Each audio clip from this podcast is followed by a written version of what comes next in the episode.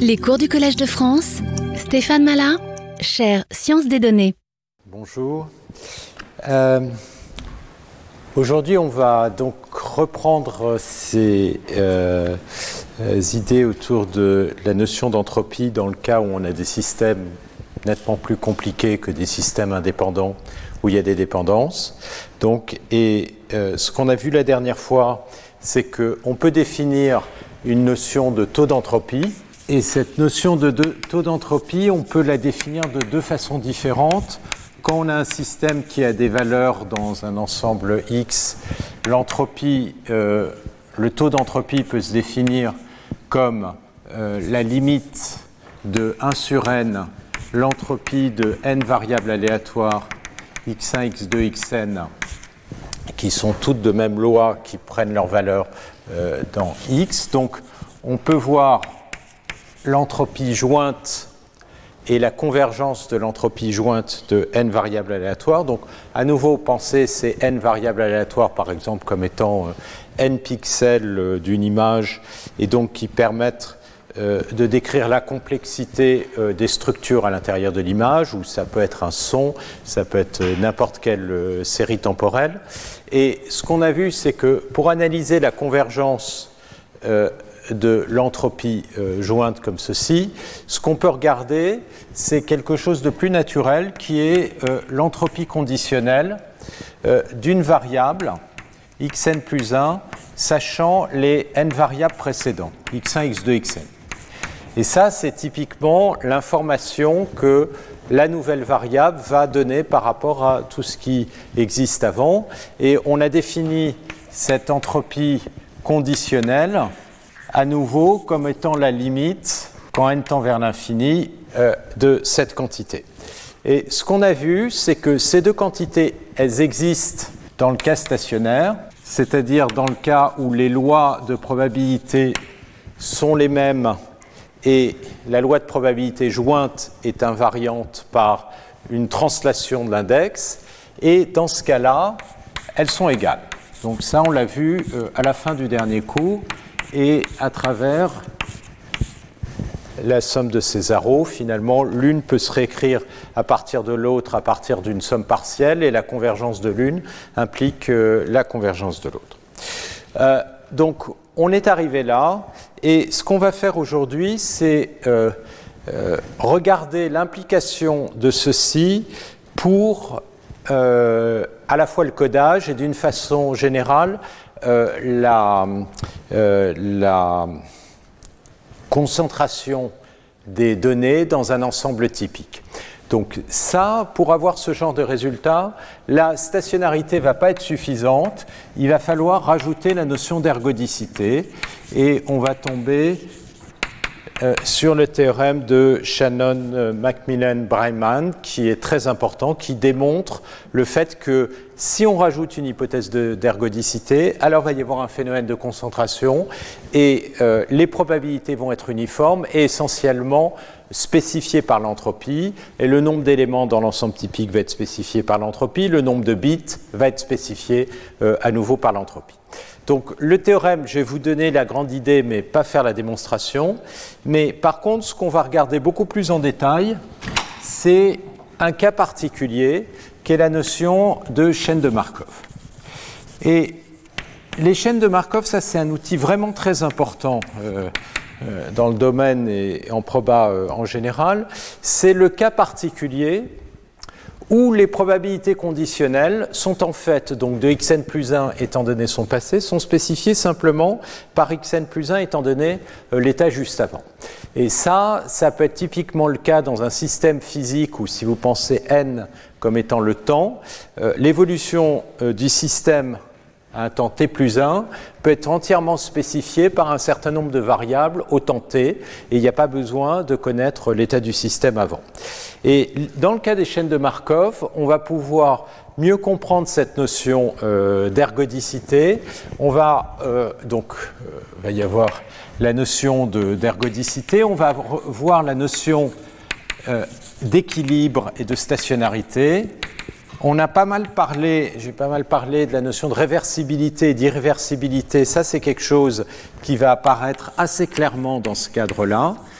Et puis, euh, on va bien sûr, dans ce cas-là, pouvoir calculer euh, le taux d'entropie et le deuxième principe de la thermodynamique. C'est-à-dire, on va voir que effectivement, euh, dans le cas des chaînes de Markov, c'est-à-dire un modèle d'évolution euh, temporelle, eh bien, l'entropie va augmenter au fur et à mesure que euh, euh, le temps avance. dans un cas, quand même, il y a besoin d'une condition, et on va voir apparaître cette notion de mesure invariante qui est la mesure uniforme, et ça c'est une condition importante pour que effectivement le deuxième principe de la thermodynamique soit vérifié. Donc ça c'est le programme le, euh, le théorème de euh, Shannon-Macmillan et surtout euh, les chaînes de Markov. Alors les chaînes de Markov, c'est tout un monde, donc je vais aller quand même assez rapidement pour pouvoir avancer dans le cours, mais ce que je voudrais, c'est introduire les notions fondamentales pour, pour le sujet de, de, cette année. Alors, on va commencer par la propriété d'équipartition asymptotique. Donc, c'est cette idée que un peu comme dans le cas indépendant, dans le cas stationnaire, si on rajoute cette hypothèse d'ergodicité, eh bien, euh, si on regarde la propriété, la, probabilité de x1, x2, xn, cette probabilité va être non nulle dans des ensembles qu'on appelle les ensembles typiques, et en plus, elle va être quasiment constante ou uniforme sur ces ensembles typiques. Alors, l'argument pour montrer ça, est le même que celui qu'on a utilisé dans le cas indépendant. Dans le cas indépendant, souvenez-vous, cette probabilité, c'est un produit des probabilités. Donc très naturellement, on prend le log, le log devient une somme, et si on met un 1 sur n, ça converge vers la moyenne. Donc on va faire la même chose, c'est-à-dire qu'on va prendre le log, on met le 1 sur n de manière à avoir la moyenne, sauf que ici, c'est pas vrai que la probabilité de jointe est égal au produit des probabilités parce que vous avez euh, euh, euh, une dépendance.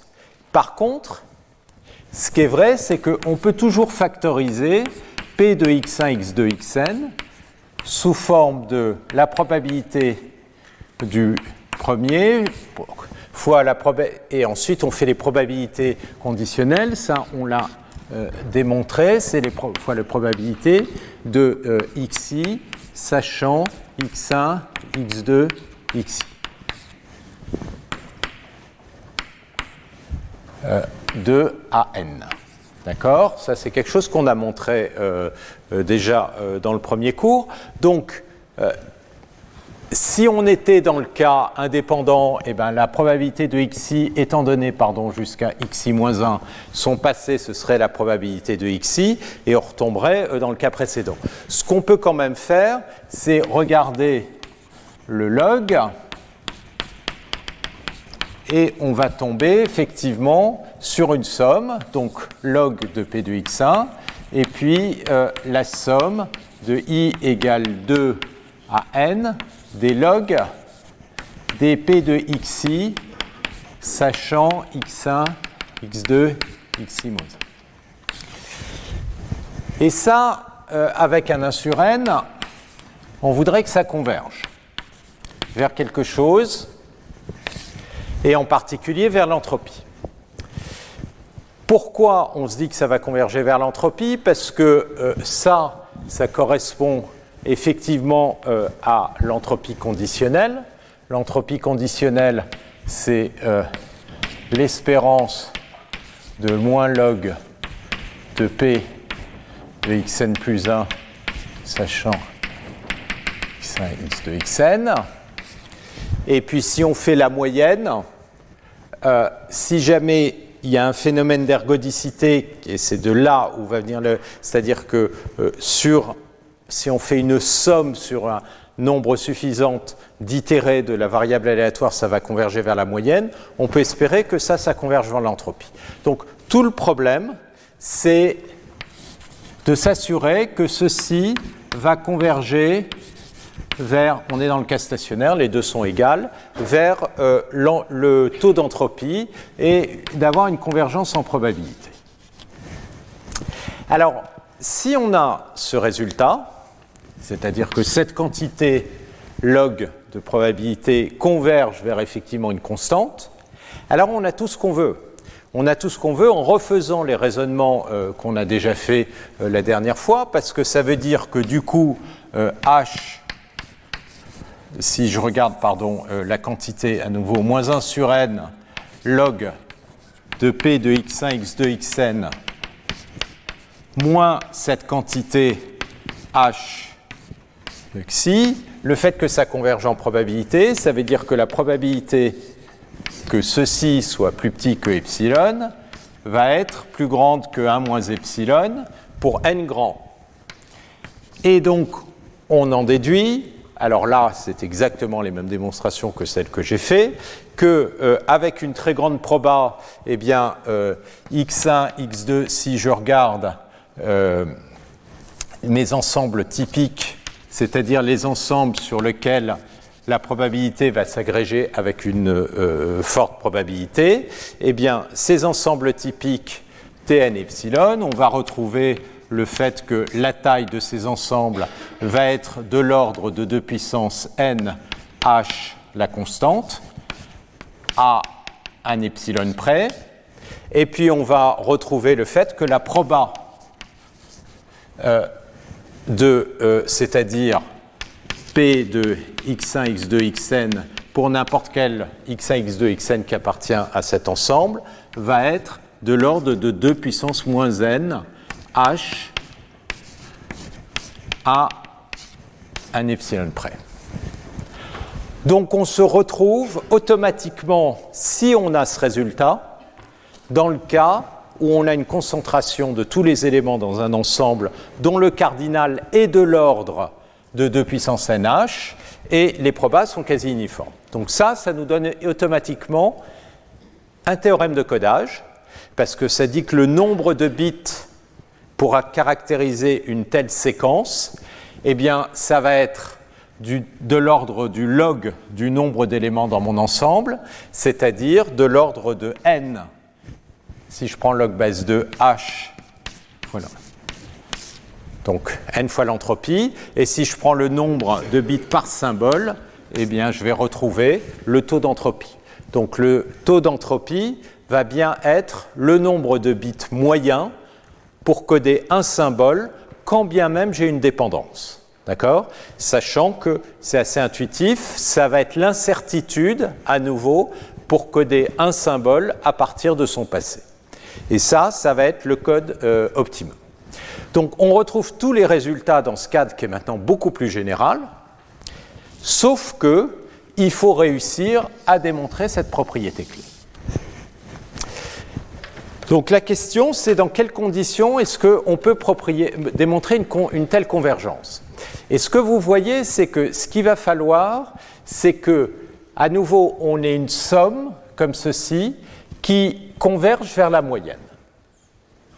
Sachant qu'on a un exemple, c'est une série de variables aléatoires x2, xn. Si vous imaginez à nouveau en termes d'image, vous avez une seule image, mais cette image, à une taille qui va tendre vers l'infini. Et à travers cette seule image, eh bien, si vous calculez une moyenne, mais qui maintenant devient une moyenne spatiale, ça va être la même chose qu'une espérance. Ça va converger vers l'espérance. Et ça, c'est vraiment cette notion euh, d'ergodicité qu'on va voir ici. Alors,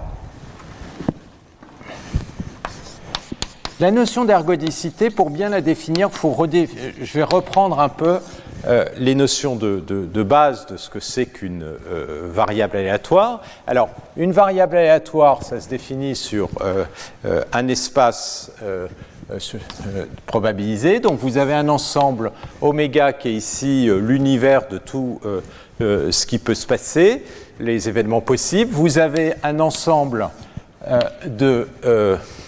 d'ensemble d'ensemble sur tous les euh, éléments de l'univers qui sont les ensembles mesurables.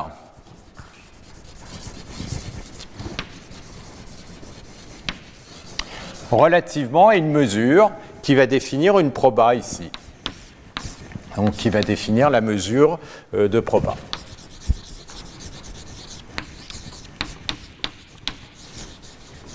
Donc vous avez euh, votre ensemble euh, oméga et une variable aléatoire va associer à tout élément de, de, tout événement, vous allez associer une valeur x de oméga qui ici va prendre ces valeurs dans l'ensemble euh, des valeurs possibles. Et euh, qu'est-ce qu'on va, euh, comment on va définir la notion de probabilité sur une variable aléatoire bah, Vous allez avoir, vous allez définir un ensemble B qui va être, excusez-moi, on va définir l'ensemble B ici, c'est-à-dire l'ensemble, c'est un ensemble de valeurs qui est prise par oméga, x de oméga, et la probabilité de B, ça va être la probabilité de x moins 1, c'est-à-dire l'ensemble d'où vient le B. Donc ça, c'est x moins 1 euh, de B. Et ce qu'on va imposer, c'est que euh, pour tout ensemble mesurable, ceci va être euh, mesurable de manière à pouvoir définir cette probabilité. Donc ça, c'est la façon dont on définit. Donc une variable aléatoire, c'est une fonction qui va l'ensemble des événements jusqu'à, par exemple, une valeur euh, euh, réelle. Et puis, donc, la probabilité, ça correspond à la mesure de tous les événements qui vont donner lieu à la valeur obtenue par la variable aléatoire. OK. Donc maintenant, comment on définit euh, la notion d'ergodicité? La notion d'ergodicité, ça va être défini pour une transformation. Donc on va avoir une transformation T. Alors, il y a toujours besoin d'avoir avant la notion de stationnarité. On peut être ergodique que si les variables aléatoires que je considère sont de même loi et sont euh, invariantes par euh, translation de l'index, et ici, ça va correspondre à T. Donc T, c'est une transformation qui va de oméga dans oméga. Donc c'est une opération qui est dans cet espace. Et on va imposer plusieurs choses. On va imposer la stationnarité. Donc ça veut dire que euh, si je regarde la transformation d'un ensemble A qui est mesurable, donc c'est un sous-ensemble d'oméga mais qui est mesurable, si je regarde la transformation par euh, t, si je regarde la probabilité de ça, ça, ça doit être égal à la probabilité de A. Donc ça, c'est la notion de stationnarité. Si pensez à t comme une translation dans le temps. Si je translate mes variables aléatoires dans le temps, les probas ne doivent pas changer. Donc ça, c'est euh, formalisé par le fait que la transformation de n'importe quel sous-ensemble ne change pas la proba. Ça, c'est pas suffisant pour avoir la notion d'ergodicité. L'ergodicité va rajouter quelque chose qui, en apparence, paraît pas très fort, c'est que euh, va y avoir un phénomène de mélange. Et pour obtenir euh, ce phénomène de mélange, ce qu'on va imposer, c'est que si on a un événement P tel que qui est, qui est invariant, pardon, un sous-ensemble qui est invariant, donc si T de A est égal à A, alors soit A est de mesure nulle, donc la probabilité de A vaut 0, soit la probabilité de A vaut 1. Donc, si vous imaginez T comme étant une dynamique, quelque chose qui vous fait bouger, ça veut dire que si jamais vous restez dans le même ensemble, c'est-à-dire que euh, vous prenez votre ensemble vous le bougez, c'est le même. Donc ça veut dire que si vous prenez un élément de l'ensemble et que vous itérez sur euh, la transformation, vous allez rester à l'intérieur. Eh bien, soit cet ensemble est de mesure nulle, c'est-à-dire est quasiment négligeable, soit cet ensemble, c'est pratiquement tous les éléments. Ça veut dire quoi? Ça veut dire que vous n'allez pas pouvoir vous retrouver piégé dans une sous-partie de l'ensemble. Être piégé dans une sous-partie de l'ensemble non négligeable, ça voudrait dire que vous avez trouvé une sous-partie de euh, votre univers à l'intérieur duquel vous allez rester, et pourtant la taille ne serait pas de taille négligeable. Ça voudrait dire que vous auriez trouvé un A tel que TA est égal à A, et pourtant P de A est non nul et n'est pas égal à 1. Et cette propriété d'ergodicité l'interdit. Donc ça veut dire que vous allez forcément vous balader, et vous allez vous balader absolument partout. Vous allez explorer en itérant sur T tous les éléments, presque, euh, euh, pas tous les éléments de l'ensemble, mais disons que vous allez explorer euh, tous les ensembles qui ne sont pas de mesure négligeable.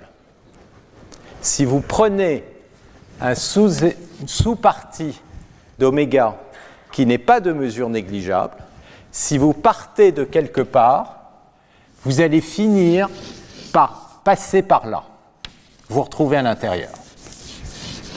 Il n'y a aucun sous-ensemble de mesures non négligeables que vous allez éviter. Ça, c'est la propriété de mélange fondamentale de, euh, euh, de cette propriété d'ergodicité qui est spécifiée par ceci, plus le fait que, évidemment, vous préservez la mesure. Si vous avez une transformation qui concentre la mesure, ça devient plus du tout, euh, plus du tout vrai. Et alors, cette propriété va impliquer le théorème d'ergodicité de Birkhoff,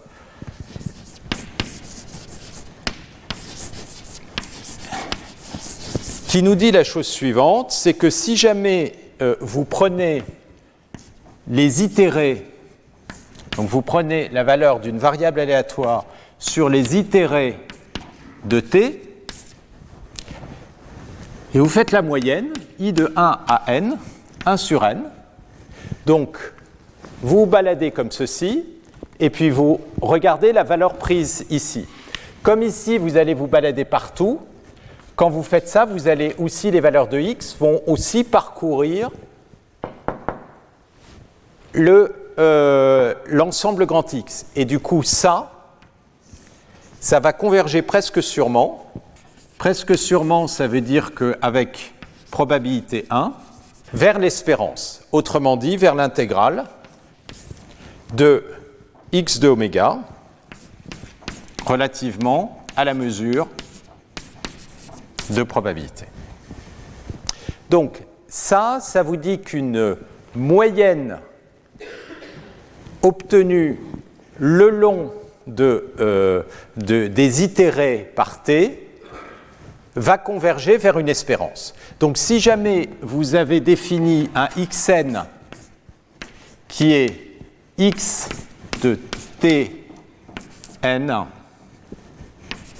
donc si vous avez pardon, votre variable aléatoire xn, et ça va être le cas, c'est-à-dire que xn, ça correspond à la variable suivante dans votre suite qui correspond à une transformation ergodique, dans ce cas-là, on dira que si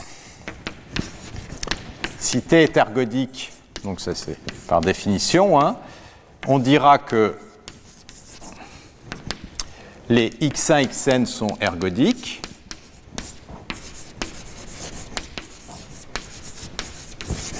Bah, ce que le théorème de Birkhoff vous dit, c'est que si vous sommez, donc là, je réécris exactement ceci en changeant euh, euh, simplement mes notations, 1 sur n, somme de i égale 1 à n dxi, ça, ça va converger vers l'espérance de x, presque sûrement. D'accord? Si vous avez une séquence qui est ergodique. Donc, ça, ça va être la propriété fondamentale et qu'on va retrouver euh, dans des systèmes physiques. Il faut qu'il y ait euh, dans le temps une forme de mélange et à ce moment-là, on va avoir la convergence des sommes vers les espérances. Ok, donc ça c'est la propriété euh, dont on a besoin. Alors il y a, quand même un cas particulier euh, qui est euh, important. c'est le cas où on va, on va regarder le temps de séjour moyen. C'est-à-dire ce que je vais regarder, c'est une variable aléatoire. Donc je vais prendre un ensemble, je vais prendre un cas particulier qui, qui va être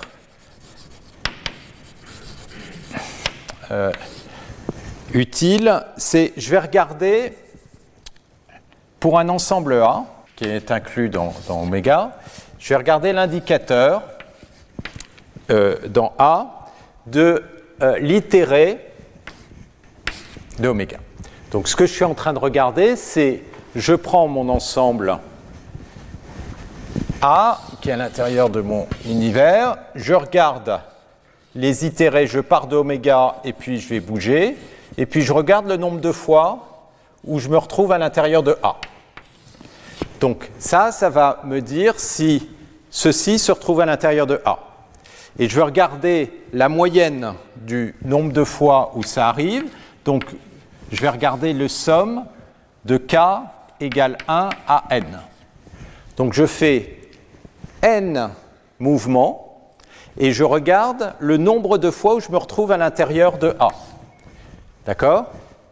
Bien, ça, c'est une variable aléatoire. Et cette variable aléatoire, si je suis dans une situation ergodique, elle va converger vers l'espérance. Donc ça, ça va converger vers l'espérance de euh, la fonction de cette variable aléatoire. Alors, cette espérance ici, ça va être quoi? Je vais l'écrire directement comme une intégrale. Ça va être l'intégrale de 1x de a de oméga relativement à la mesure d'épée de oméga. D'accord? Ça, c'est l'espérance c'est la valeur moyenne de l'indicateur relativement à la mesure. Mais la valeur moyenne de l'indicateur relativement à la mesure, c'est précisément la probabilité de A. Donc qu'est-ce que vous voyez C'est que quand vous avez une transformation qui est ergodique, bah, le nombre de passages ou le nombre de retours moyens à l'intérieur de l'ensemble A ça va vous donner exactement la mesure de A. D'une certaine manière, la taille de l'ensemble A relativement à la distribution de probabilité, à votre mesure. D'accord? Donc, ça, c'est une idée qui est importante, c'est que une transformation ergodique va revenir dans n'importe quelle sous-partie de votre ensemble avec un taux de retour qui est spécifié par la taille de l'ensemble et donc par la probabilité. OK. Maintenant, on va pouvoir revenir sur le problème de départ et essayer de regarder pourquoi est-ce que ce genre de propriété nous permet euh, euh, d'obtenir ce qu'on veut. Alors, ce qu'on veut, c'est que cette probabilité converge presque sûrement. D'accord? Donc, euh, on veut une, convergence presque en proba, et si on a une convergence presque sûre, c'est encore mieux. Donc, ça, on va essayer de l'obtenir avec le théorème de Birkhoff. Donc, quelque part, il va falloir mettre en évidence la proba qui doit converger vers la moyenne. Alors, si on suppose que si on suppose que les x1, x2, xn sont ergodiques, correspondent à un processus ergodique. C'est-à-dire, on passe d'une variable aléatoire à la suivante par une transformation qui est une transformation ergodique. On peut regarder la probabilité de xi sachant xi moins 1 jusqu'à x1. C'est les quantités qui apparaissent ici, et on peut regarder le log. Alors ça, c'est une variable aléatoire. D'accord? Ça, ce sont des variables aléatoires. Donc la probabilité conditionnelle, c'est une variable aléatoire. Le log, c'est une variable aléatoire. On voudrait pouvoir dire que ça, c'est une variable aléatoire ergodique, de manière à ce que si on les somme, ça va converger vers leur moyenne, sachant que la moyenne, ça va être précisément l'entropie. Le seul problème qu'on a, c'est qu'on ne peut pas vraiment translater, parce que j'ai un problème de bord ici. J'ai x1. Si j'avais mis ici xi, xi moins l, et que je pouvais, que i est plus grand que l et que je peux translater, alors là, j'ai bien quelque chose que je vais pouvoir translater. Et donc, comme ma euh, distribution est ergodique, ça, c'est quelque chose qui va être ergodique et qui, en moyenne, va pouvoir converger. Le problème, à nouveau, c'est que euh, ce que j'ai, c'est 1. Alors, ce qu'on fait, et la, base de la démonstration, je vous donne euh, le théorème de Shannon-Macmillan. Le théorème,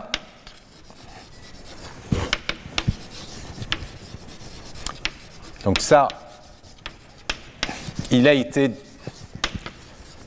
Breiman, il, a eu, il a été euh, étendu progressivement donc par Macmillan et Breiman. Donc ça dit que si vous avez P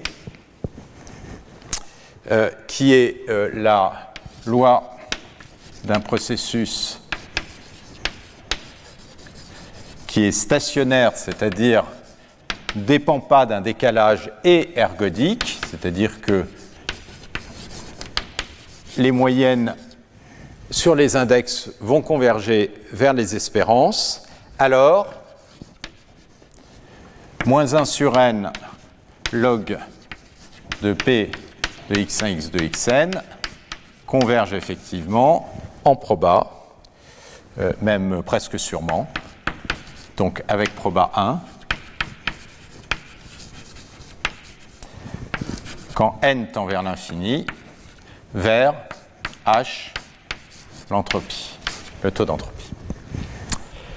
Donc, pour démontrer ça, à nouveau, je vais passer par la décomposition de la probabilité comme un produit de probabilité conditionnelle. Et j'ai besoin donc que cette somme converge vers l'espérance. Et pour ça, j'ai besoin de le transformer en quelque chose qui est ergodique. Donc l'idée, c'est que on regarde euh, les probabilités de x1, x2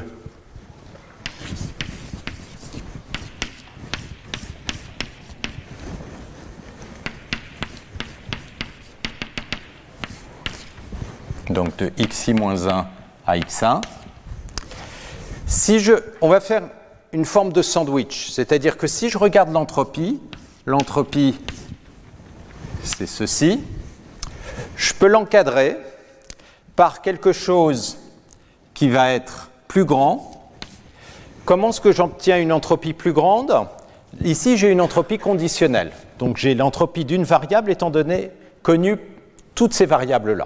Si j'en enlève, ce qu'on a vu la dernière fois, c'est que quand on enlève un conditionnement, on augmente l'entropie. Donc, si j'en enlève, c'est-à-dire si je prends L plus grand que 1 et je regarde l'espérance de ce log, alors ça va être plus grand. Si par contre j'en rajoute,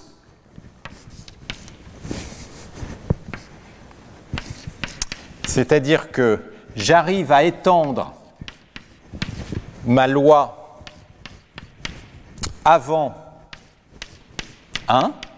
en allant jusqu'à moins l'infini, eh bien, je diminue l'entropie. Et l'idée de la démonstration, qui là est par contre longue et un peu technique, c'est de jouer sur cet, sur cet encadrement. C'est-à-dire de démontrer que ceci ici va converger en utilisant la convergence vers une borne inférieure en prenant euh, une borne inférieure et en démontrant sa convergence, et une borne supérieure en démontrant sa convergence. Et la borne inférieure et la borne supérieure vont être obtenues en créant des processus qui, eux, sont ergodiques et qui sont, de fait, sous cette forme-là. Et comme ils sont ergodiques, je vais pouvoir appliquer le théorème de Birkhoff, démontrer la convergence de la borne supérieure, démontrer la convergence de la borne inférieure, démontrer que la borne supérieure et la borne inférieure sont égales, c'est une technique de sandwich, et donc obtenir la, convergence de ce que j'ai ici. Donc ça, c'est l'aspect technique euh, du problème, et là, je ne vais pas le faire aujourd'hui, mais l'idée fondamentale, c'est que ça marche parce que j'ai cette propriété d'ergodicité. Donc c'est ça dont on a besoin essentiellement dans tous les résultats de codage et à peu près euh, la plupart des modèles stochastiques classiques vont utiliser des propriétés euh, d'ergodicité. Alors, ça, ça me donne le résultat central. Maintenant, il est un peu abstrait et ce qu'on va voir, c'est comment ce résultat central se apparaît dans le cas des chaînes de Markov. Alors, comme je disais, dans les, chaînes de Markov, c'est vraiment un outil euh, très important, à la fois conceptuellement, parce que ça permet euh, de comprendre les évolutions temporelles euh, des systèmes dynamiques stochastiques. Les limites de chaînes de Markov vont vous donner des équations stochastiques, les équations différentielles stochastiques. Et aussi, c'est très important d'un point de vue algorithmique pour faire de l'échantillonnage de distribution de probabilité en grande dimension. C'est les algorithmes de Metropolis, de Gibbs, euh, les algorithmes MCMC, euh, Monte Carlo, Markov Chain. Ce sont des algorithmes qui sont basés sur une idée d'ergodicité. On veut euh, échantillonner une distribution de probabilité. Ce qu'on va faire, c'est créer une chaîne de Markov qui va converger vers cette distribution de probabilité avec un résultat d'ergodicité. Donc, ce que je vais faire aujourd'hui, c'est vous donner un panorama en vous donnant les grandes idées de manière à pouvoir aboutir sur ce à quoi je vais aboutir, c'est-à-dire euh, la démonstration du deuxième principe de la thermodynamique, c'est-à-dire pourquoi quand on évolue dans le temps, eh bien, on arrive effectivement, euh, c'est l'entropie qui augmente. Et aussi aboutir à ces notions euh, de réversibilité et d'équilibre. Alors, on va attaquer ce chapitre.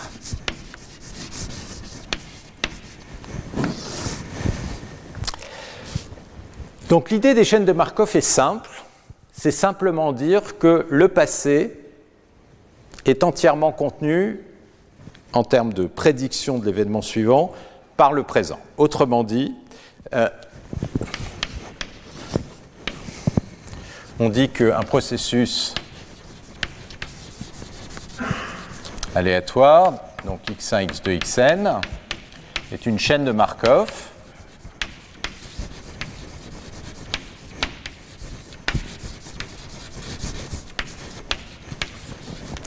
Si quand je regarde les probabilités conditionnelles, donc la probabilité que xn plus 1 soit égal à une certaine valeur xn plus 1, sachant que xn est égal à une certaine valeur petit xn, etc., x1, une valeur x1, ça, c'est la même chose que la probabilité que xn plus 1 soit effectivement égal à xn plus 1 sachant simplement la valeur précédente qui est égale à x. D'accord? Donc on peut oublier tout le conditionnement du passé euh, lointain. Alors si vous avez un passé qui est fini, bah, vous pouvez le transformer en chaîne de Markov en disant euh, euh, x, pardon, ça, ça peut être une valeur ou ça peut être un vecteur. Donc si vous avez un passé qui est fini, vous pouvez dire en fait mon x ça devient un vecteur, si, bien que la valeur en un instant va être spécifiée par un passé de taille finie qui correspond à un vecteur, un seul. Donc vous pouvez toujours prendre un passé de taille finie, le transformer euh, en chaîne de Markov. Je vous laisse le faire mais ça c'est quelque chose qui n'est pas trop compliqué. Donc c'est vraiment euh, une, une, notion qui est euh, très puissante. Alors ça, je vais le noter à chaque fois P de x1, x2, xn, ou pardon ici je pars de xn plus 1, donc xn plus 1 jusqu'à x1. Donc, ce que vous savez, c'est que si vous prenez n'importe quelle probabilité, x1, x2, xn, vous pouvez toujours l'écrire, je l'ai écrit là-haut, comme la probabilité de x1 fois le produit à nouveau des probabilités de 2 à n des p de xi, sachant xi moins 1, x1. Et donc la propriété de Markov, elle vous dit que en fait, ça va être P de x1 fois la probabilité simplement de 2 à n de l'événement xi, sachant xi moins 1. Donc, ça veut dire que si vous regardez la loi jointe de votre distribution de probabilité, elle est entièrement spécifiée par la loi initiale.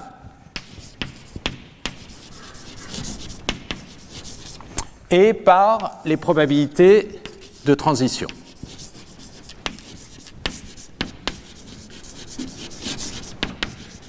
D'un état x-1 à un état xi. On pense souvent, euh, on parle souvent d'état, on dit x est dans un état, et puis hop, il va bouger chaque fois que euh, je vais bouger comme ceci, et il va bouger d'un état à un autre état. Donc, on a cette notion de probabilité de transition, et maintenant, euh, on peut regarder un cas particulier, mais qui est très important, puisqu'on va se diriger vers des notions d'ergodicité et de stationnarité. C'est le cas où on a une probabilité de transition qui ne dépend pas du temps. Et c'est ce qu'on appelle des chaînes stationnaires ou homogènes.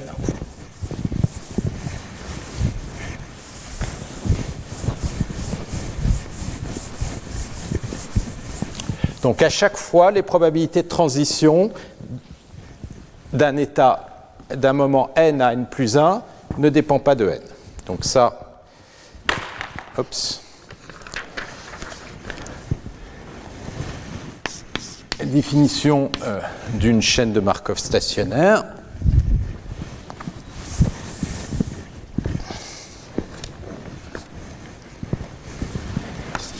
Donc on dit qu'une chaîne de Markov Alors, on peut dire qu'elle est stationnaire ou on peut dire qu'elle est homogène aussi.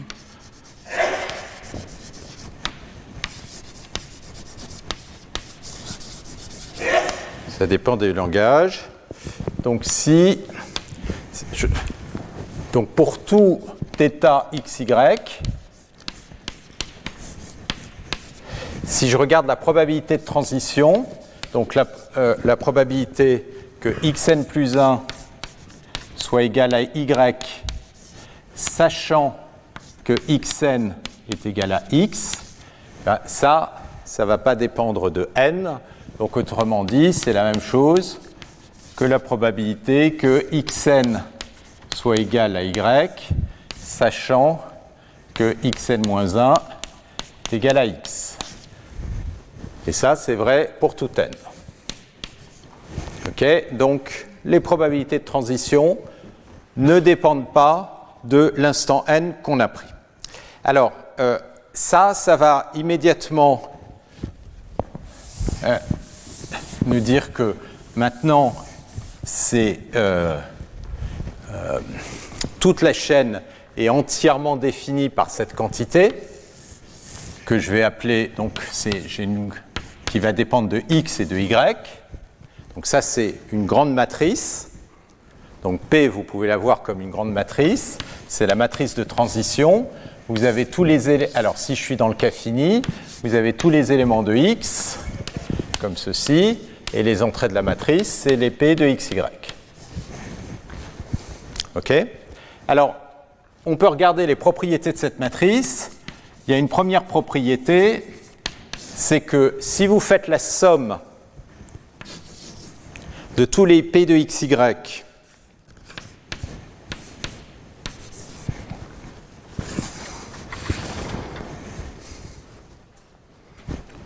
euh, sur tous les Y, ça, ça va toujours être égal à 1. Donc, X, ils sont euh, comme ceci, les Y sont comme ceci. Ça veut dire que si vous faites la euh, somme sur les lignes, ça va vous donner 1. Et ça, c'est ce qu'on appelle des matrices stochastiques.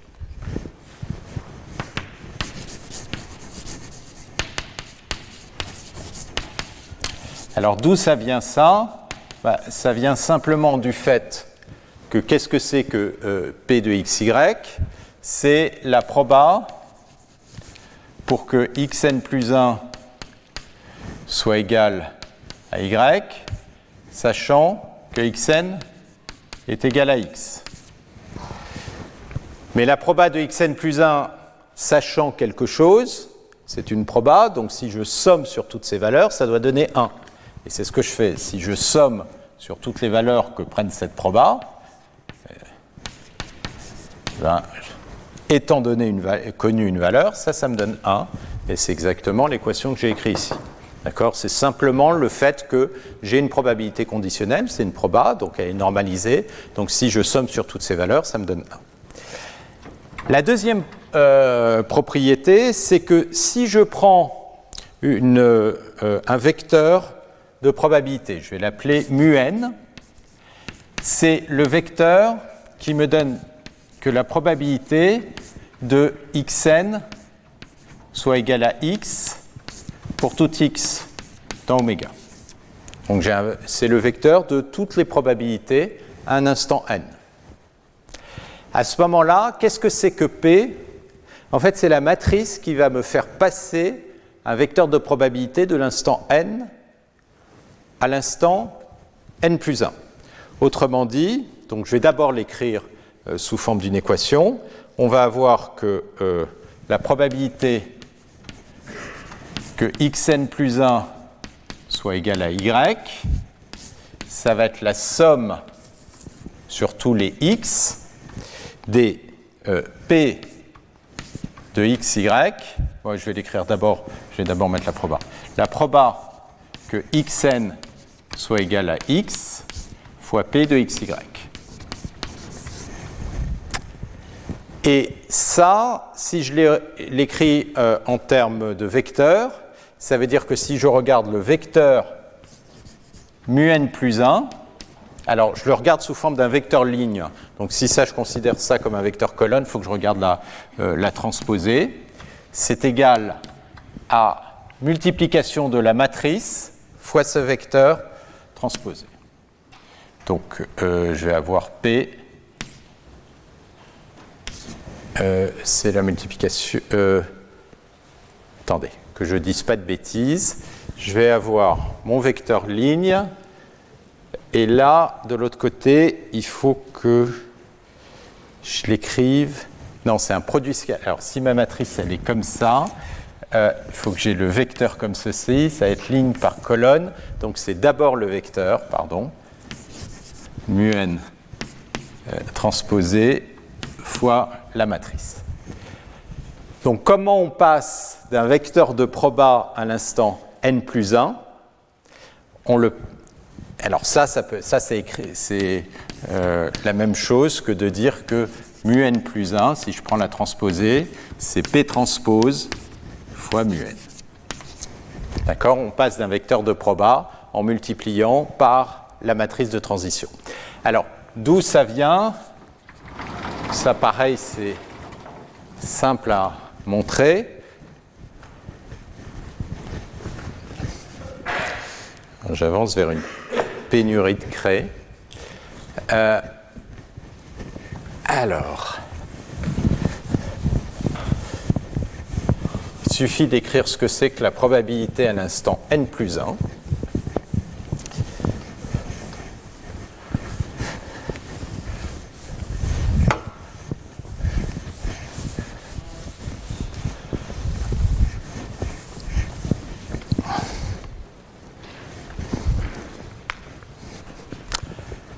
Alors, si je regarde la probabilité pour que xn plus 1 soit égal à y, je veux faire apparaître la probabilité conditionnelle. Donc je vais d'abord faire apparaître la probabilité jointe.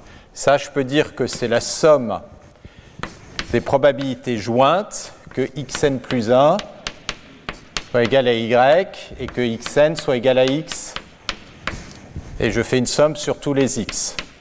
Autrement dit, je dis la probabilité marginale, c'est la somme sur la probabilité jointe sur la deuxième variable.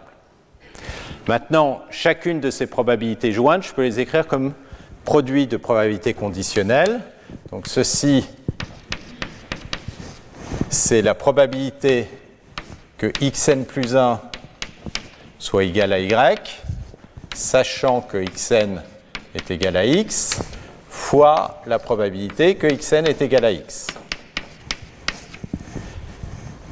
Et ça, c'est exactement mon p de xy.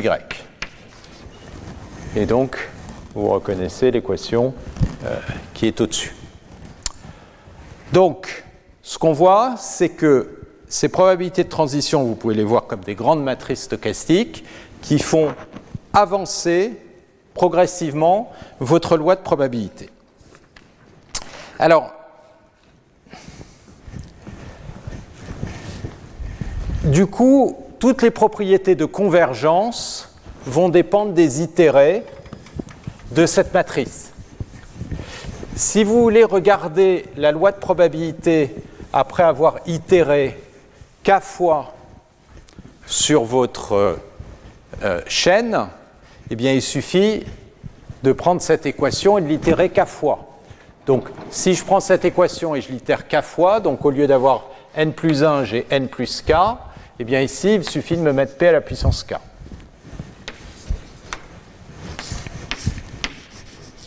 Donc, c'est les itérés de ma matrice qui va me faire avancer la distribution de probabilité. Et ces itérés de la matrice, si elles convergent, on va vers euh, euh, l'identité, ou si jamais vous avez une valeur propre qui vaut 1, vous allez, euh, excusez-moi, ce n'est pas la matrice qui converge vers l'identité, si vous avez une valeur propre qui vaut 1, à ce moment-là, pour le vecteur propre, il va devenir identique. Donc vous allez avoir des mesures invariantes. Donc c'est là qu'on va voir apparaître les notions d'équilibre et de mesures invariantes. Alors avant de regarder ça, je vais vous prendre un exemple. Le premier exemple, euh, le plus simple d'une euh, chaîne de Markov, c'est une marche aléatoire qu'on peut généraliser Alors peut-être même avant de, faire ça, la, chaîne de Markov, peut-être la plus simple que vous puissiez imaginer, c'est vous avez deux états, un état A, un état B. Vous pouvez passer d'un état à l'autre état avec une probabilité qui est alpha. S'il passe sur l'autre à une probabilité alpha, alors ça veut dire qu'il peut rester dans le même état avec une probabilité 1 moins alpha. Et le deuxième état, il peut passer dans le premier état avec une probabilité bêta, et à ce moment-là, vous avez une probabilité 1 moins bêta.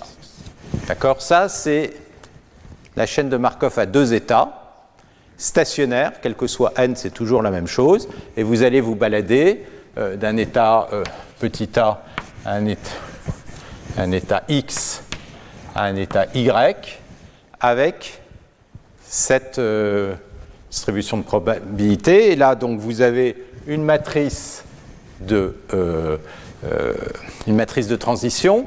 La probabilité pour que x reste au même endroit, c'est 1 moins alpha. Vous allez avoir 1 moins bêta. Et puis euh, ensuite, vous allez avoir alpha ici et bêta.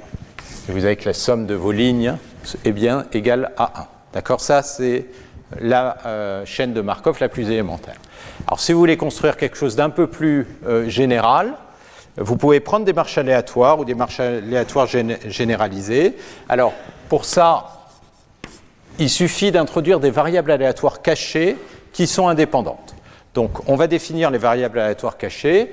Donc c'est Z1 de Zn. Donc ça va être pour tout n des euh, variables qui sont toutes indépendantes, indépendantes et de même loi, qui sont identiquement euh, distribuées. Donc ça, c'est mes variables aléatoires cachées. Et puis xn plus 1, ça va être écrit par une équation récurrente avec une fonction f qui va dépendre de la valeur à l'état juste avant et de la variable aléatoire cachée Zn. Donc ça, c'est typiquement ce que vous avez quand vous avez une équation euh, aux différences stochastiques. Euh, l'état après dépend de l'état juste avant, et puis vous avez un espèce de bruit qui euh, va vous induire des transitions aléatoires. Alors pourquoi est-ce que ça c'est une chaîne de Markov? Alors pour vérifier que c'est une chaîne de Markov, ce qu'il faut faire, c'est regarder la probabilité xn plus 1 soit égal à xn plus 1, sachant le passé en entier. Et montrer que ça dépend que euh, du passé récent. Alors, il y a une propriété déjà, c'est que si vous itérez là-dessus, vous partez de x1, ben vous allez obtenir que xn, c'est une certaine fonction de l'état initial x1, et puis de toutes les variables cachées Z1, Z2, Zn.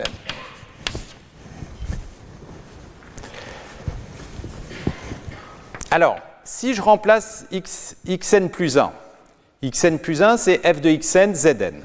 Donc ça, c'est la même chose que la proba de f de xn, zn est égal à xn, sachant que xn est égal à xn, etc. x1 égal à x1.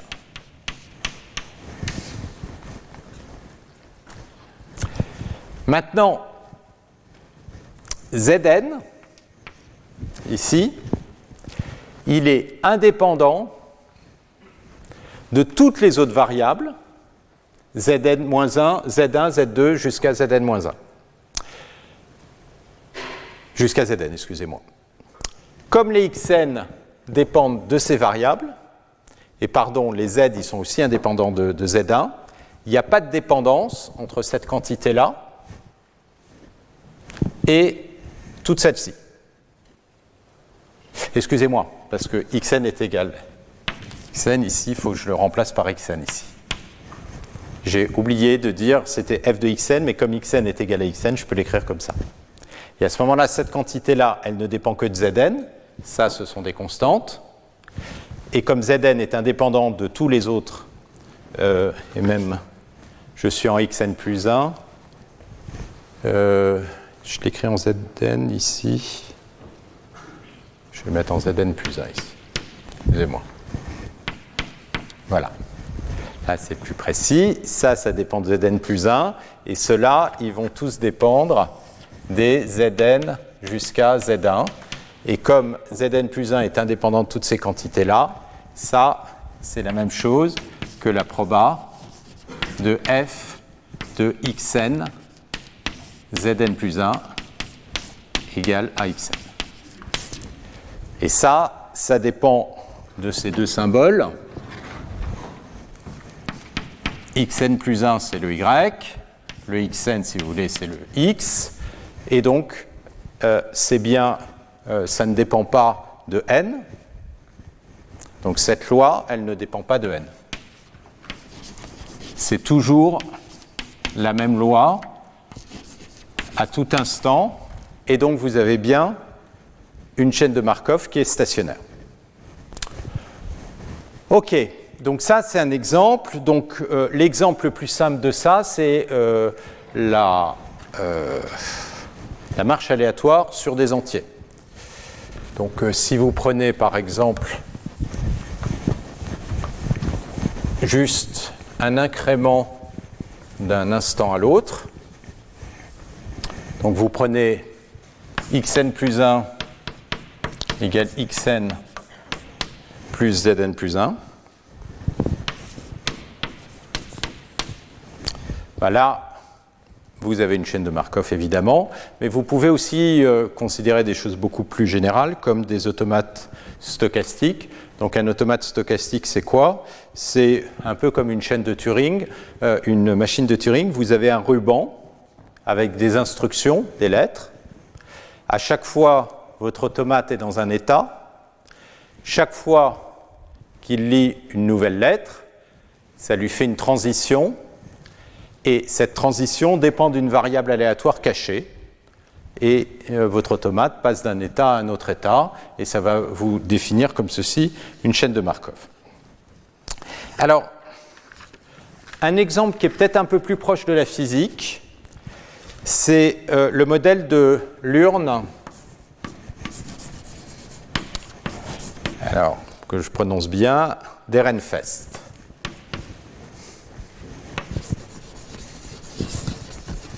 Donc, Ehrenfest, c'était un physicien autrichien. Donc, ça, ça date de 1907. Donc, c'est le moment où euh, on essayait de construire des modèles stochastiques de euh, gaz parfait.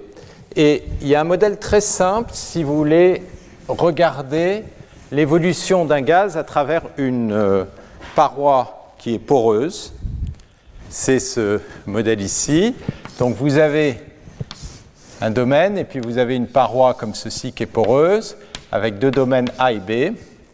Et euh, ça s'appelle aussi un modèle d'urne, parce que vous pouvez considérer soit des atomes, soit des billes dans deux urnes. Et l'idée, c'est que vous allez euh, choisir aléatoirement euh, si vous allez prendre un élément et le mettre de l'autre côté, ou l'inverse, avec une probabilité qui va dépendre du nombre d'éléments. Donc, ce qui, si je regarde, si j'appelle le xn à un temps n le nombre d'éléments ou d'atomes qui sont à l'intérieur de A, je peux avoir un atome qui, à nouveau, passe à travers la paroi poreuse dans un sens ou dans l'autre, et la probabilité pour que j'ai un atome qui vienne à l'intérieur. Donc, c'est-à-dire que euh, si je regarde xn-1, si je sais que xn est égal à x, alors un temps n plus 1, xn plus 1 va être égal à x moins 1 avec une proba x sur n.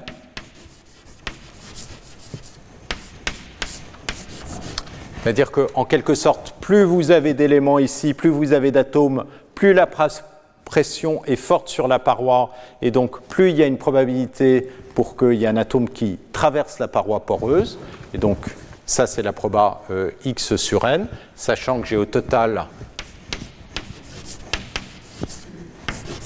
euh, n atomes dans ma boîte. Et puis, ça peut être au contraire x plus 1, c'est-à-dire que j'ai un atome qui, au contraire, va aller de ou particule de B vers A avec une proba qui est 1 moins ceci, c'est-à-dire n moins x sur n. Donc ça, c'est le modèle.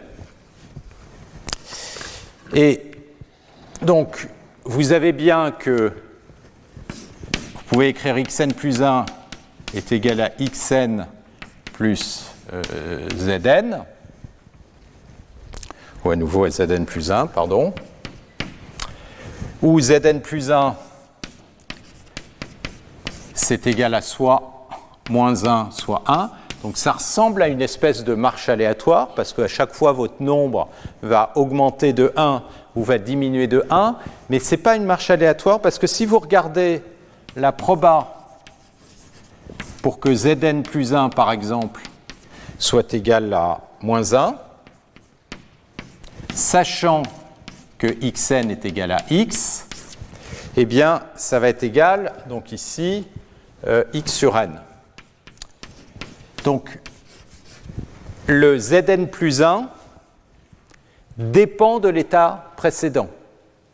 Alors que quand vous avez une marche aléatoire, le Zn plus 1 ne dépend pas de l'état précédent parce que l'état précédent dépend des Z jusqu'à n. Donc ils sont indépendants.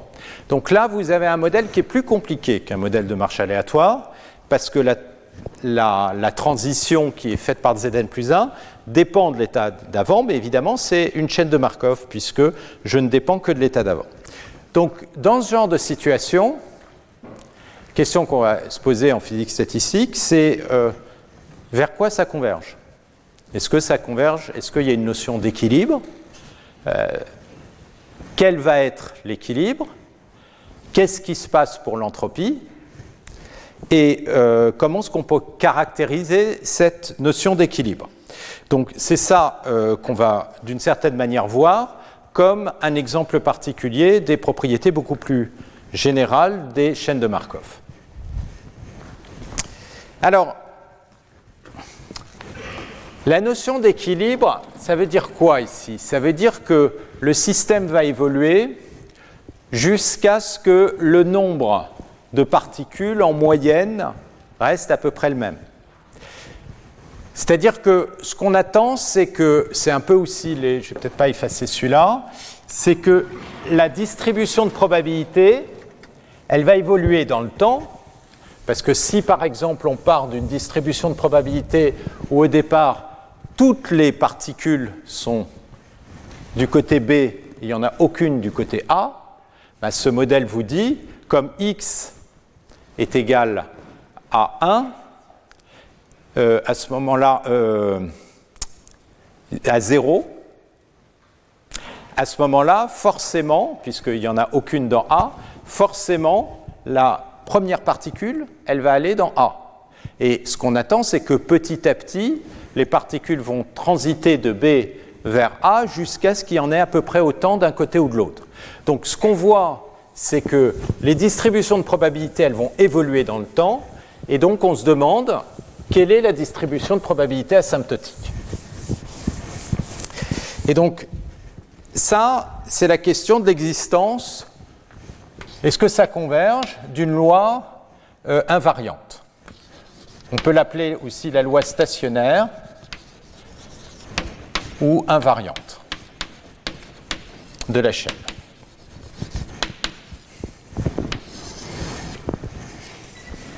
Alors, qu'est-ce que ça veut dire dans un cadre comme celui qu'on a d'avoir une loi invariante? Une loi invariante, c'est une loi qui ne va pas évoluer donc je vais l'appeler euh, pi.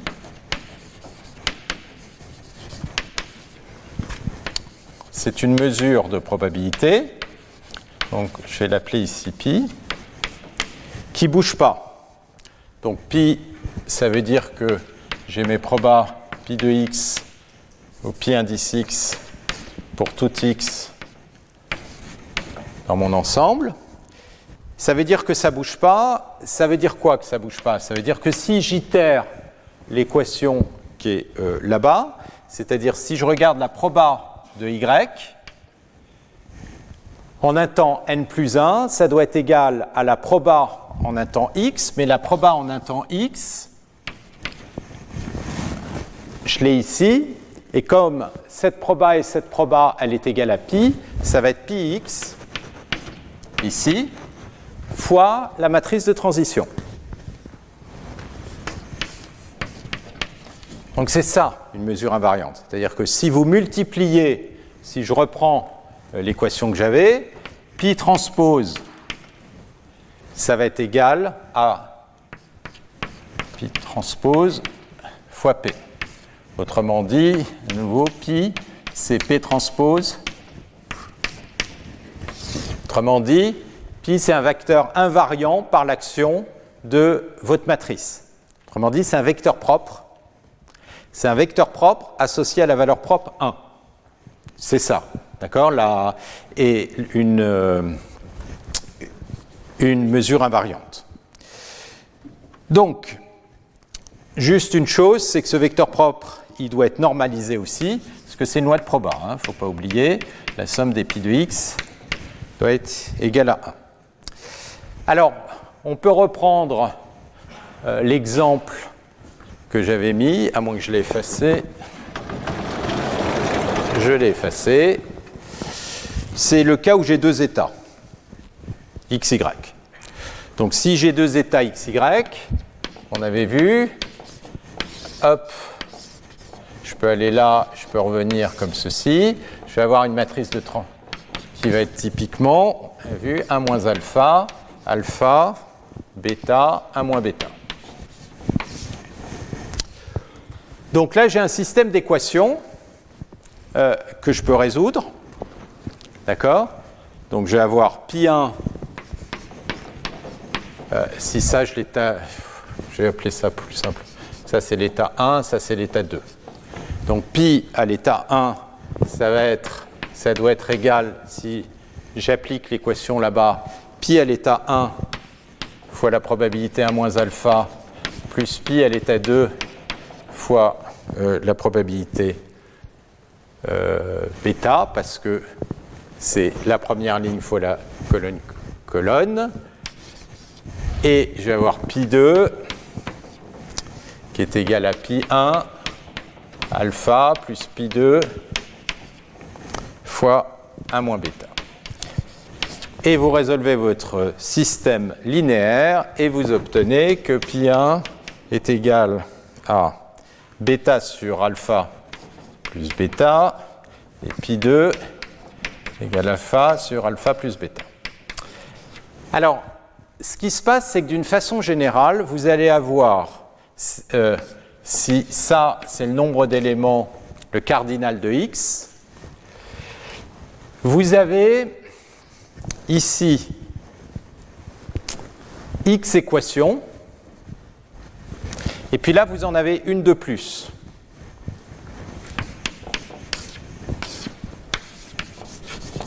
Et le nombre d'inconnus, eh bien, c'est le nombre de probas. Et comme vous avez euh, une proba par symbole, vous allez avoir un nombre d'inconnus. En fait, euh, cette équation, euh, dans ces équations-là, comme la somme des P de xy est égale à 1 parce que vous avez une, euh, une matrice stochastique, si vous imposez cette équation, vous vérifiez que vous pouvez enlever une de ces équations-là simplement parce que ceci est normalisé. Donc en fait, vous avez vraiment que euh, x équation indépendante et x inconnue. Donc normalement, si tout se passe bien, si vous n'êtes pas dans un cas dégénéré, il va exister une solution unique. Mais vous pouvez vous retrouver dans des cas euh, dégénérés où votre déterminant euh, est nul. Et dans ce cas-là, vous allez pouvoir potentiellement avoir un nombre infini de solutions ou pas de solution du tout. D'accord? Mais c'est juste pour vous donner un ressenti que dans une situation standard, vous allez vous retrouver avec une solution unique, c'est-à-dire une mesure invariante. Alors, si on reprend euh, les cas des urnes, que j'ai mis, il me semble, là, euh,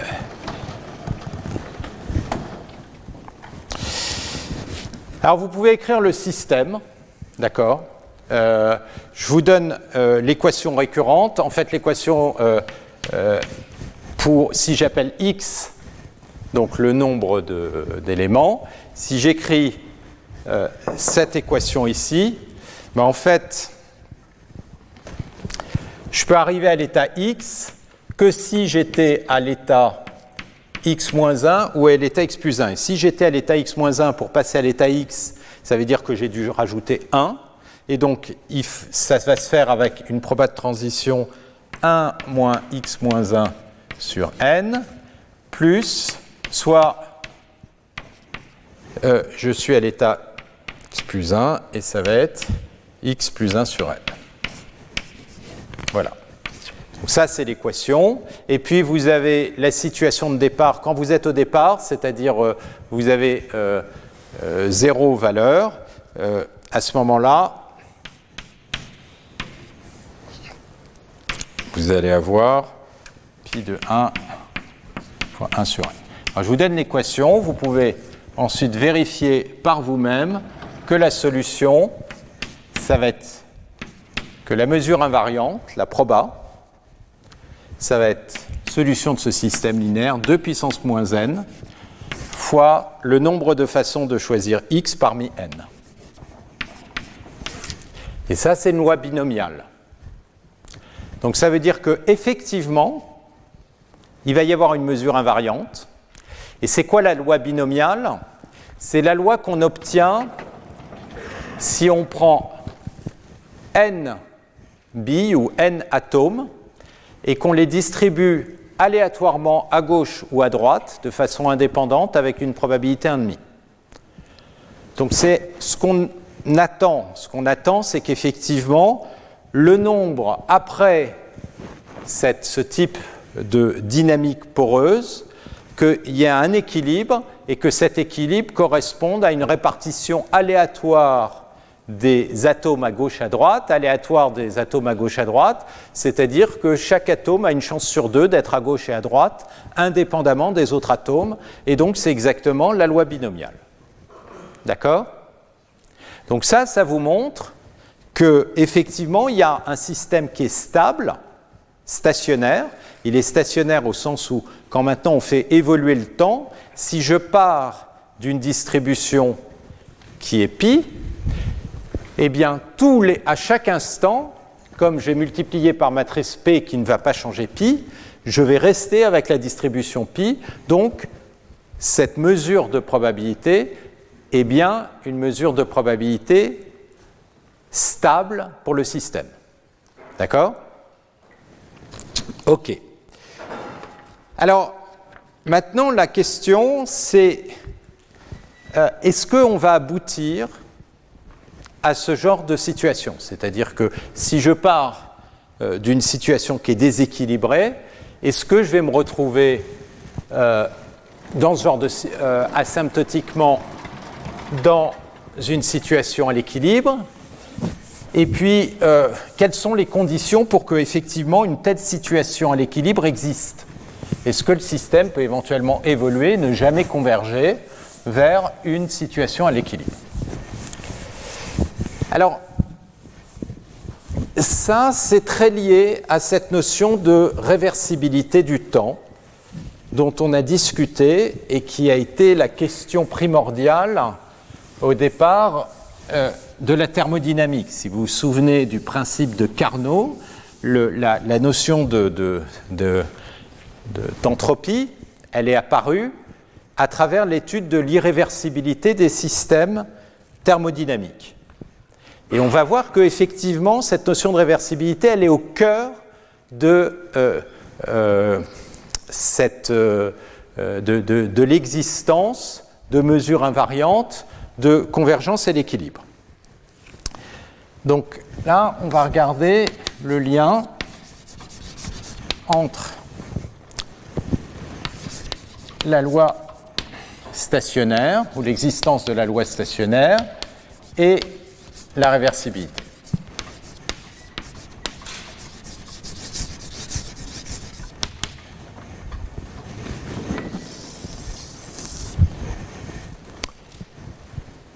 Et je finirai euh, euh, sur ces idées. Alors, il y a juste après un séminaire, euh, j'en reparlerai sur les réseaux de neurones et physique statistique par Bruno Lorero, mais j'en reparlerai après. Donc, ce que l'idée centrale, c'est que l'existence d'une mesure invariante va impliquer une forme de réversibilité euh, de la chaîne de Markov si la mesure invariante est toujours strictement positive. C'est-à-dire si jamais, euh, d'une certaine façon, euh, tous les états sont explorés. Donc l'existence va d'une certaine manière dépendre de la, loi invariante.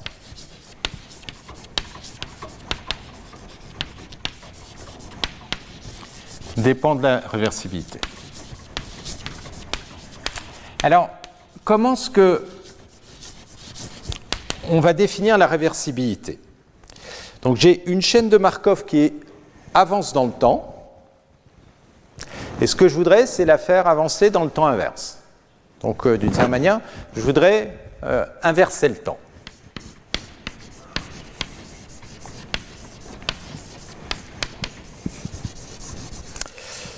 Donc, pour inverser le temps, il va falloir définir une transition, non pas de xn vers xn plus 1, mais de xn plus 1 vers xn. Pour définir cette probabilité de transition, donc je suppose que mes probas, que j'ai une, euh, une, euh, euh, une mesure invariante qui est strictement positive. Donc là, je vais partir de l'existence de la mesure invariante. Et ce que je vais faire, c'est que je vais prendre, je vais définir une probabilité de transition en inversant les x et les y. C'est-à-dire que j'ai mes probabilités de transition xy, normalement, je vais inverser et je vais multiplier, pour avoir des probabilités conditionnelles, on va voir, par pi de y divisé par pi de x. Alors ce que je dis, c'est que si je définis ceci, ça déjà c'est une matrice stochastique.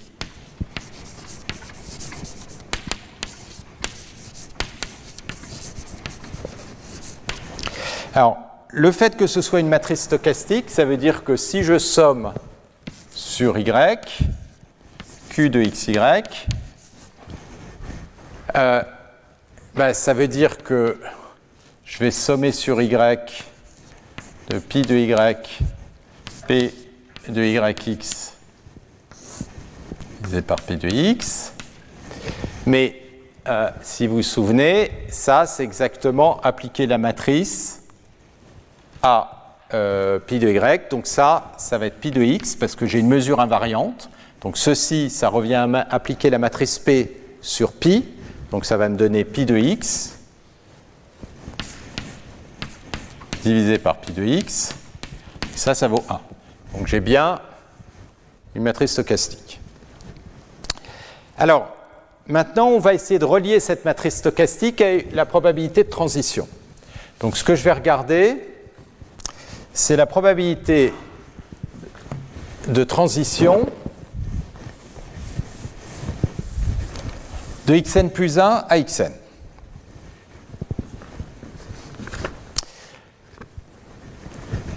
Alors, je vais regarder quelle est la probabilité pour que xn soit égal à y, sachant que le futur est égal à x. Et ce que je vais montrer, c'est que ça s'est donné par euh, essentiellement q. Alors pourquoi? Ben, Ça, je peux le réécrire comme la probabilité que xn plus 1 soit égal à x ça, c'est la formule de base, sachant que xn est égal à y, fois la probabilité que xn est égal à y, divisé par la probabilité que xn plus 1 soit égal à x. Ça, c'est exactement P de YX, je passe de Y à X. Et maintenant, si jamais j'ai initié ma chaîne par ma mesure invariante, ça, ça va être pi de y, et ça, ça va être pi de x. Donc j'ai fois pi y divisé par pi x, et donc j'ai bien mon q de xy. Donc l'idée, c'est que si vous partez d'une mesure invariante et que vous itérez avec votre chaîne, vous pouvez inverser. Vous avez toujours à chaque instant votre mesure invariante, parce que euh, donc si vous partez de x1 qui a une loi pi et que vous itérez votre chaîne, comme la mesure est invariante, ben en xn vous avez pi. Ça, vous allez pouvoir bouger dans ce temps-là avec la matrice de transition P bah, En fait, vous pouvez inverser le temps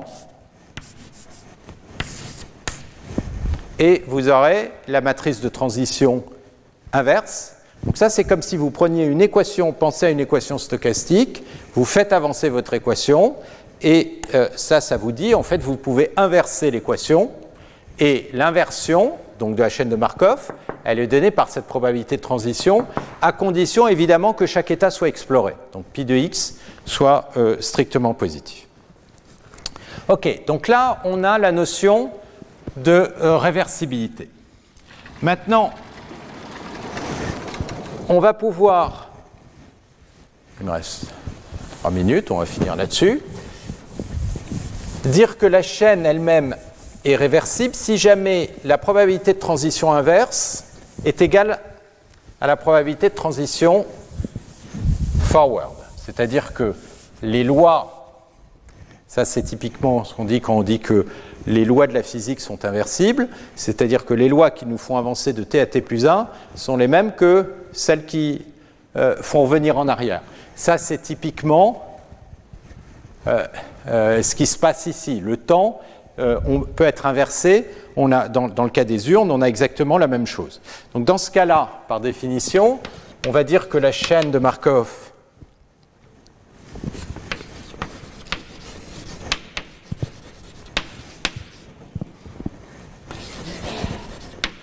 que la chaîne de Markov est inverse, est réversible, pardon. Donc de proba de transition P est réversible si essentiellement Q est égal à P. Alors, dire que Q est égal à P, si je passe le pi de x de l'autre côté, ça me dit que la proba invariante, ah, excusez-moi, relativement à une proba invariante pi, si pi x fois p de xy est égal à pi y fois P de YX. Ça, ça vous dit quoi? On appelle ça aussi la balance détaillée.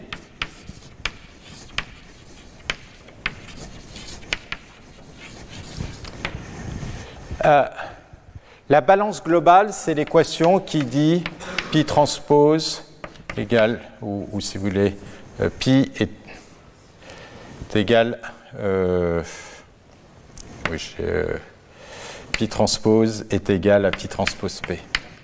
Euh, P pi transpose. Oui, c'était comme ça. Pi transpose égal. Ça, c'est l'équation de balance, c'est-à-dire qu'on on, fait agir la matrice stochastique, on préserve l'équation, le, le vecteur globalement.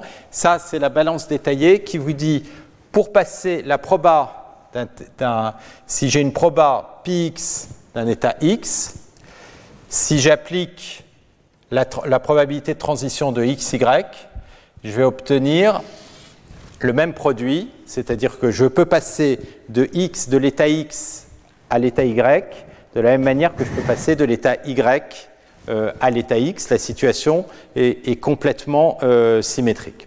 Donc, cette équation de euh, balance détaillée, c'est exactement dire que q de xy, c'est-à-dire que la loi inverse, est égal à P de XY.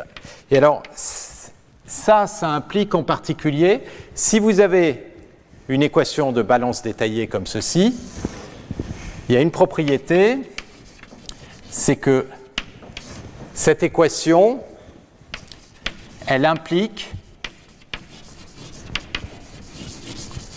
elle implique que pi est une mesure invariante.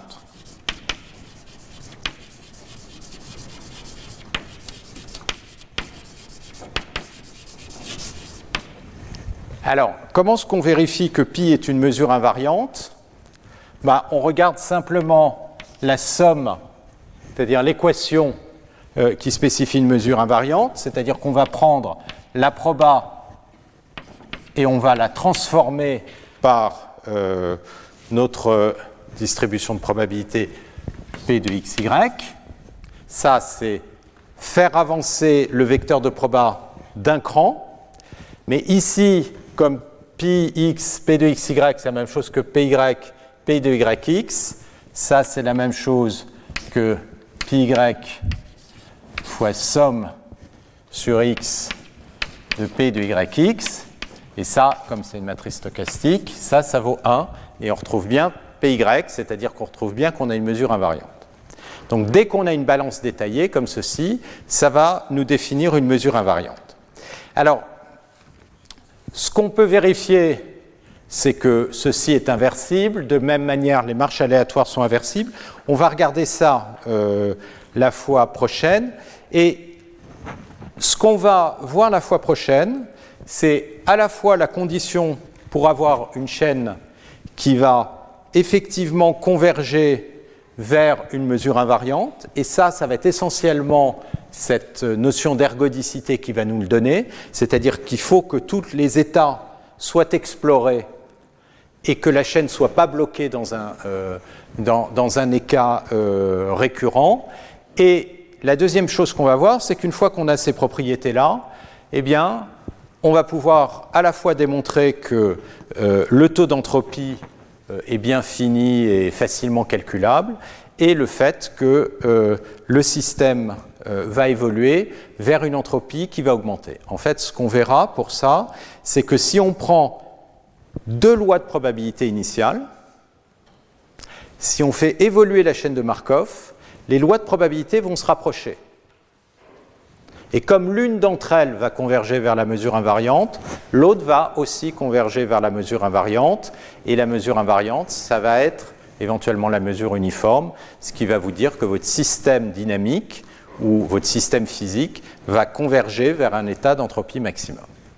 Voilà, donc on verra euh, tout ça euh, la prochaine fois et après on avancera vers les modèles de euh, processus en grande dimension avec tous ces concepts en main. Donc, cette fois-ci, je n'ai pas oublié euh, les feuilles euh, pour ceux qui euh, veulent avoir une note. Il y aura ce, séminaire de Bruno Lorero sur le lien entre les modèles de physique statistique et les modèles actuels de réseaux de neurones. Comme vous le savez, les réseaux de neurones, ça évolue avec des... tout l'apprentissage se fait avec des descentes de gradients stochastiques qui peuvent être vus comme un système dynamique au cours duquel les poids évoluent, et donc les questions sont exactement reliées à ce, euh, ce, dont j'ai parlé, c'est-à-dire vous pouvez voir ça comme une chaîne de Markov, vous prenez les poids de votre réseau de neurones à instant t, vous appliquez votre système dynamique qui est la descente de gradient, et vous allez avoir une évolution. Vers quoi est-ce que ce genre de choses converge Quand vous avez des systèmes simples, eh bien, euh, va y avoir une convergence euh, vers un minimum. Quand vous avez des systèmes compliqués, c'est-à-dire que vous avez un paysage d'optimisation qui est très compliqué, comme ça peut être le cas en physique quand vous avez euh, des, des vers, comme Giulio Biroli vous en a parlé la semaine dernière, à ce moment-là, les notions de convergence deviennent beaucoup plus sophistiquées. Donc, je ne sais pas exactement de quoi euh, Bruno parlera autour de tout ça, mais euh, on voit que, et c'est pour ça qu'il y a un lien qui est euh, très profond et, très riche en ce moment entre toute la recherche en physique statistique et la compréhension de ces systèmes et notamment des réseaux de neurones. Voilà, ça c'était le pitch d'introduction, mais ce sera dans maintenant 10 minutes. Je vous laisse prendre une pause. Merci. Retrouvez tous les contenus du Collège de France sur www.colège-2-france.fr.